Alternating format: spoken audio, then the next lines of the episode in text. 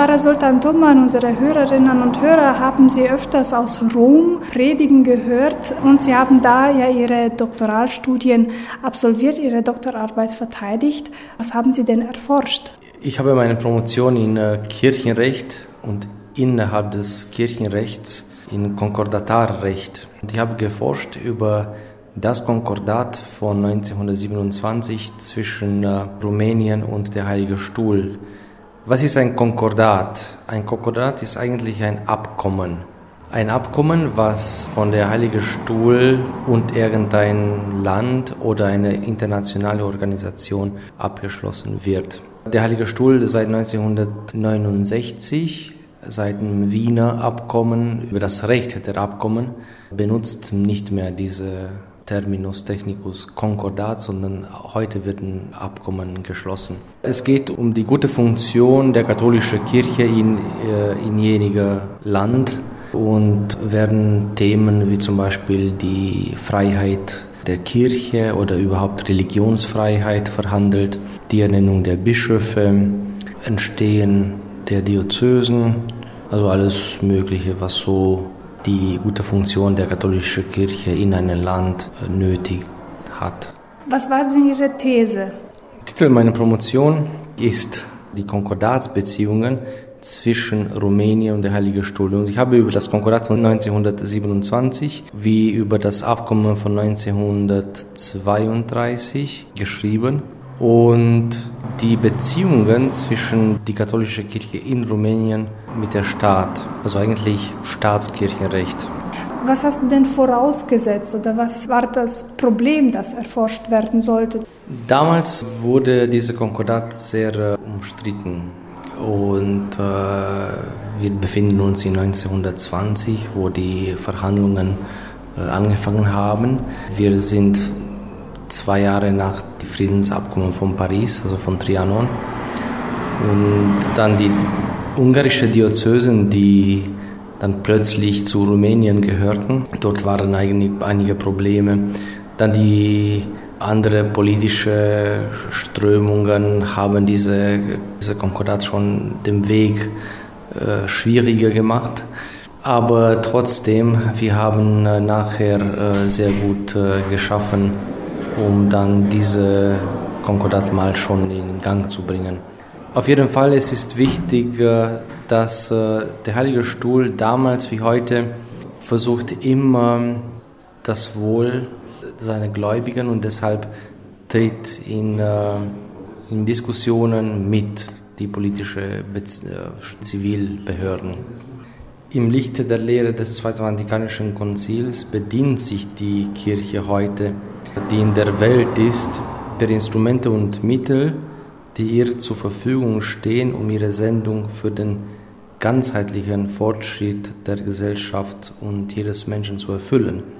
Und in diesem Sinne arbeitet sie mit den Zivilbehörden zusammen, um ihre Mission in jedem Winkel der Erde effizienter zu gestalten.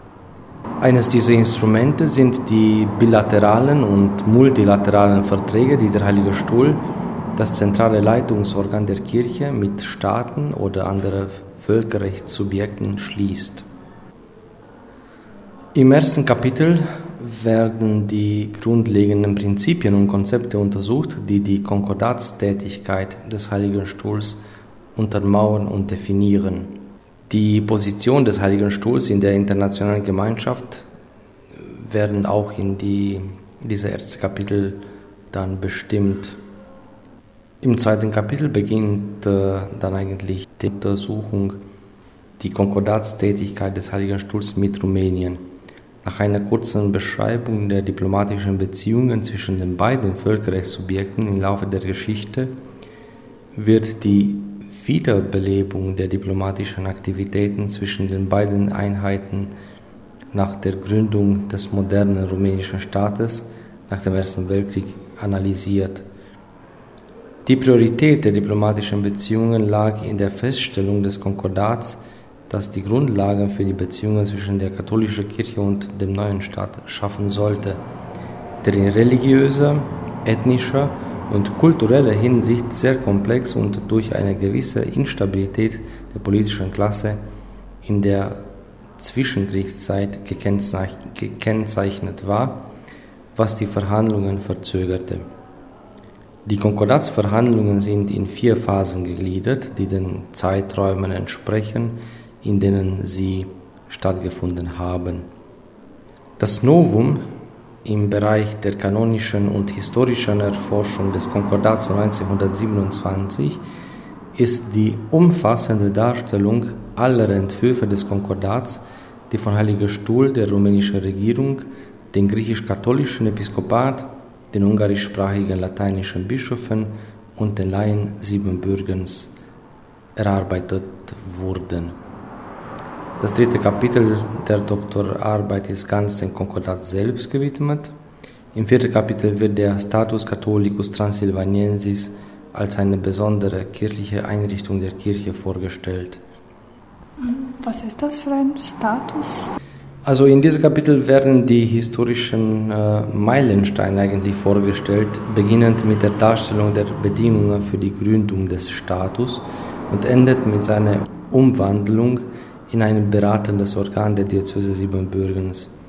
Im 16. Jahrhundert, als die Protestanten eigentlich mehrere Vereine in Siebenbürgen übernommen hatten, und die katholischen Bischöfe und Priester nicht erwünscht waren, dann haben einige Laien der Diözese Siebenbürgens die Verwaltung von Kirchengütern übernommen.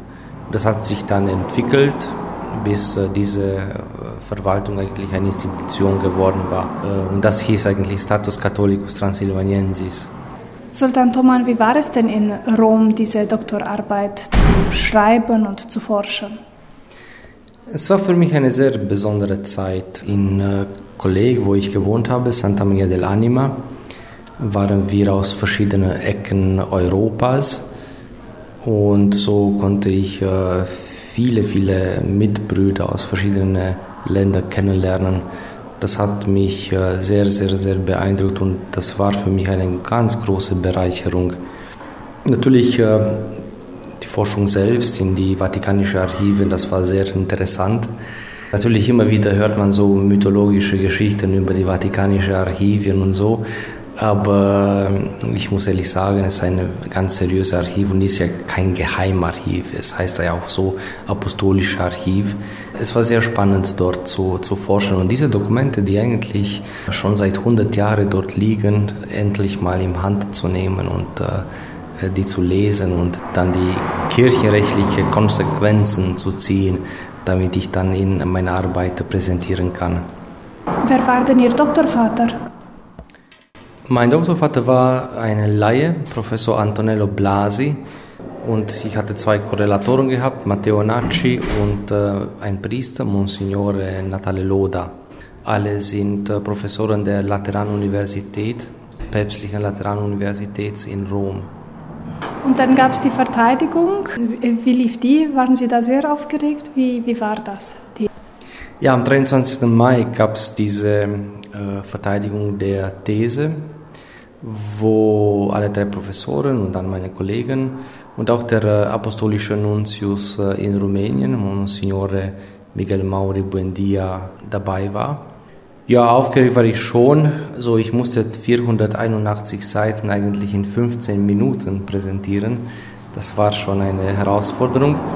Aber das hat dann ganz gut geklappt. Dann die Professoren selbst hatten einige Fragen gehabt, gestellt und dann eigentlich äh, in, glaube ich, so 45 Minuten, eine Stunde war schon alles äh, vorbei. Und dann sind Sie aber noch ein bisschen geblieben und äh, wurden dann auch noch Mitglied des äh, äh Collegio dell'Anima. Habe ich das richtig verstanden? Genau, äh, alle, die in der Anima wohnen und ihre Promotion machen, werden automatisch Mitglieder in die Anima-Bruderschaft. Die Anima-Bruderschaft ist eine 500-jähriges Bruderschaft, wo Laien sowie Priester Mitglieder sind. Warum macht man überhaupt einen Doktortitel als Pfarrer oder Priester? Eigentlich sind einige Ämter in der Kirche, wie zum Beispiel einige Ämter im, im, in ein Kirchengericht, wo verlangt ist, ein Lizenziat oder Doktorat äh, zu haben, um dann äh, in so einem Gericht äh, arbeiten zu können. Möchten Sie das? Ich habe auch vor meinem Studium sehr aktiv äh, gearbeitet im Tribunal, in unserem Diözesantribunal. Und äh, durch mein Studium werden jetzt äh, mehrere Möglichkeiten geöffnet für mich, in einem Tribunal zu arbeiten.